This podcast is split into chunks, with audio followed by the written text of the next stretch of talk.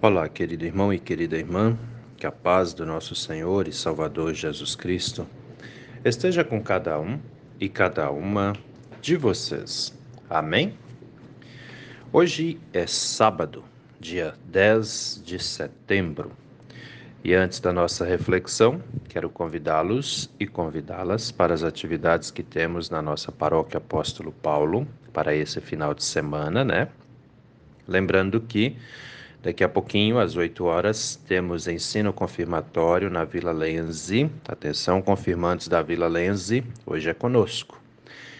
E logo mais, temos culto infantil na comunidade da Vila Lenzi a partir das 8 e meia da manhã e também na comunidade de Nereu Ramos a partir das 9 horas. Atenção, pais, mães, tragam suas crianças.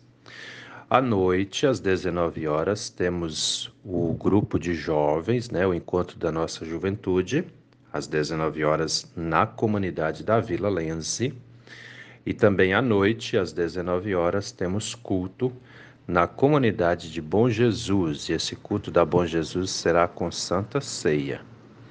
Amanhã, às oito e meia da manhã, temos culto na comunidade da Vila Lense.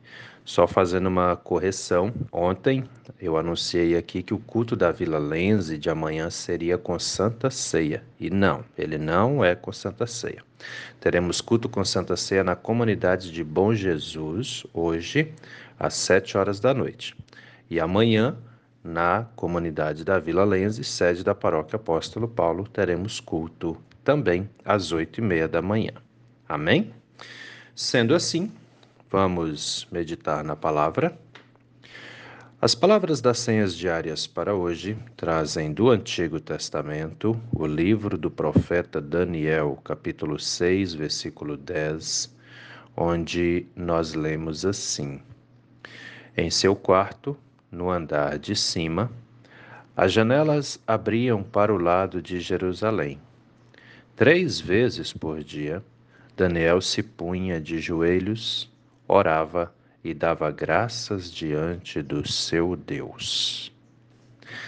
E do Novo Testamento, as senhas diárias trazem para hoje a carta do apóstolo Paulo aos Romanos, capítulo 12, versículo 12, onde o apóstolo Paulo escreve assim: Alegrem-se na esperança, sejam pacientes na tribulação e perseverem na oração. Querido irmão e querida irmã que me ouve nesse dia, alguma vez na sua vida você já parou para pensar no quanto é importante orar? E uma segunda pergunta: quantas vezes você ora por dia? Talvez você já tenha parado para pensar nisso, talvez não. Talvez você é uma pessoa que ora muitas vezes, talvez você é uma pessoa que ora poucas vezes, e talvez também você é uma pessoa que nem ora. Já parou para observar isso? Como é isso para você? Eu não sei se vocês sabem disso, mas o nosso Senhor e Salvador Jesus Cristo vivia constantemente em oração. O tempo todo. Até para poder comer um pedaço de pão, ele já erguia aquele pedaço de pão e dizia: Graças te dou, Pai, por esse alimento. Né? É interessante observar isso. Nós somos cristãos e cristãs. E sendo assim, nós somos seguidores e seguidoras de Jesus Cristo, né? E temos uma vida de oração? Você que me ouve, tem uma vida de oração? Que horas você ora? Qual é a melhor hora do dia para você orar? De repente vai ter gente que vai dizer: Ah, Pastor Gil, eu oro toda hora. E tem gente que vai dizer: Olha, eu nem sei que hora que eu oro, não sei nem se eu oro, né? Tem esse tipo de, de, de coisa aí, tem esse tipo de situação. A verdade, meu querido, minha querida, é que nós deveríamos e devemos orar sempre. Sempre. Várias vezes no dia. Várias, né? Até porque o que é orar? Orar é você falar com Deus, é você colocar para Deus a situação que você está vivenciando, seja ela boa, seja ela ruim, né? É você deixar ele a par de tudo. E aí vai ter aquele, aquela que vai dizer, ué, mas ele já não sabe do que está acontecendo na minha vida? Pois é, cuidem muito com esse pensamento. Eu não sei quem foi que, que saiu com essa com essa, essa visão a respeito da, da onipresença de Deus, que esse é o nome, né? Onipresença, ele está em todo lugar. A onisciência, ele sabe tudo e a onipotência, ele pode tudo. Pois é. O problema é que teve alguém, um belo dia na história da humanidade, que disse assim: Bom, Deus sabe de tudo, então eu não preciso ficar falando para ele. Pois é, isso aqui foi um erro. E quem pensa dessa forma, quem vai nessa linha de raciocínio, está errando. Por quê? Se não fosse para nós orarmos pelo fato de Deus saber de tudo que nós fazemos e de tudo que acontece em nossa vida, o próprio Jesus não orava não é? Agora para para pensar nisso. Se Jesus vivia em constante oração, ele sendo quem é, por que eu não deveria orar? Por que você não deveria orar? Já parou para pensar nisso? Talvez você nunca tenha refletido a esse respeito, mas eu quero te animar. Viva, meu querido, minha querida, em oração entende? Em oração. Coloque para Deus as coisas, fale com Ele, né? Às vezes você está indo ali no, para o seu local de trabalho, muita gente eu vejo coloca ali um fone de ouvido, né? E vai, né? Nesse fone de ouvido, nesse seu celular, tem um espacinho para ouvir algo a respeito da palavra de Deus, para ouvir algo a respeito de Deus?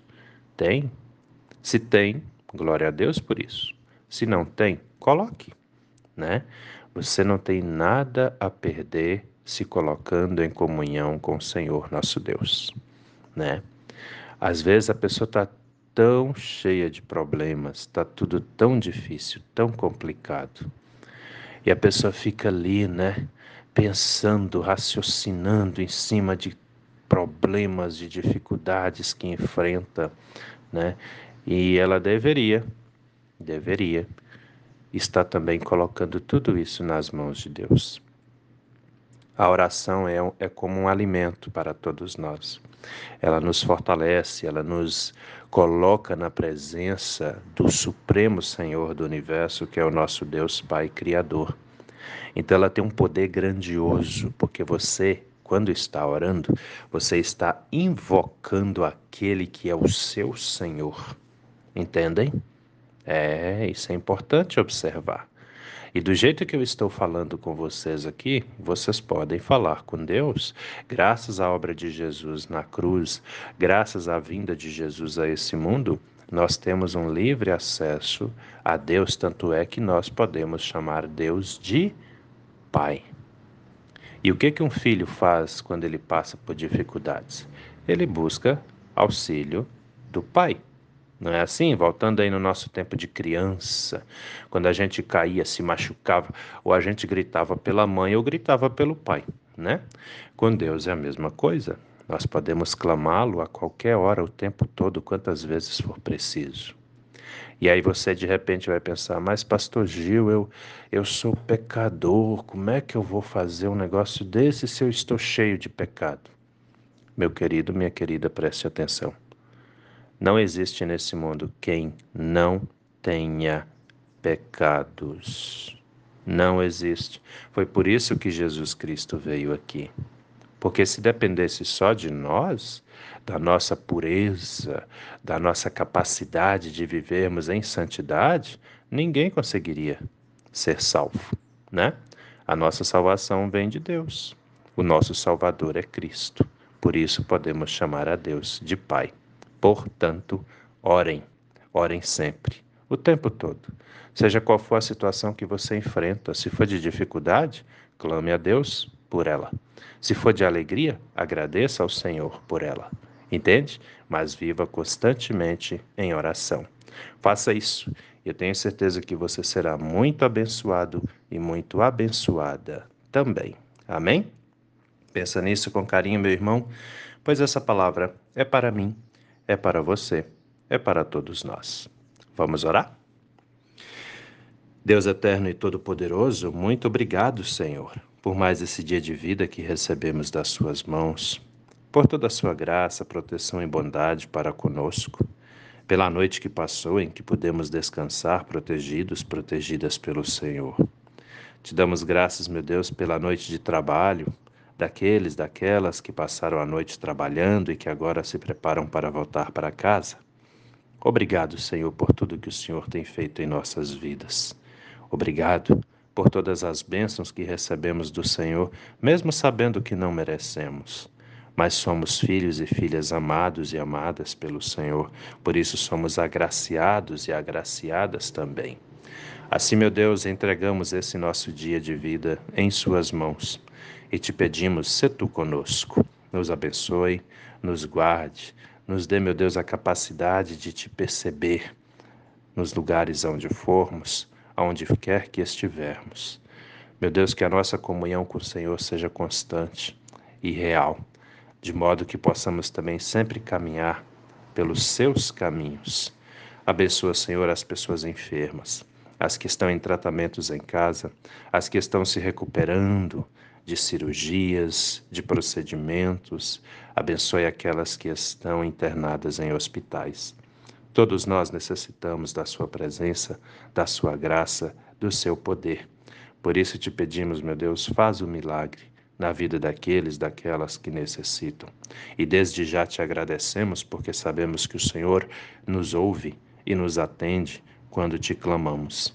Abençoa nossa casa, nossa família, os casais, cada esposo, cada esposa, os noivos, as noivas, os namorados, as namoradas. Que os relacionamentos, meu Deus, sejam fiéis, que eles sejam mútuos na questão da fidelidade também, um para com o outro. Nos guarde das tentações que o mundo muitas vezes traz a todos nós, seus filhos e suas filhas. Nos livre de pecar. Fique conosco hoje a cada novo dia de nossas vidas.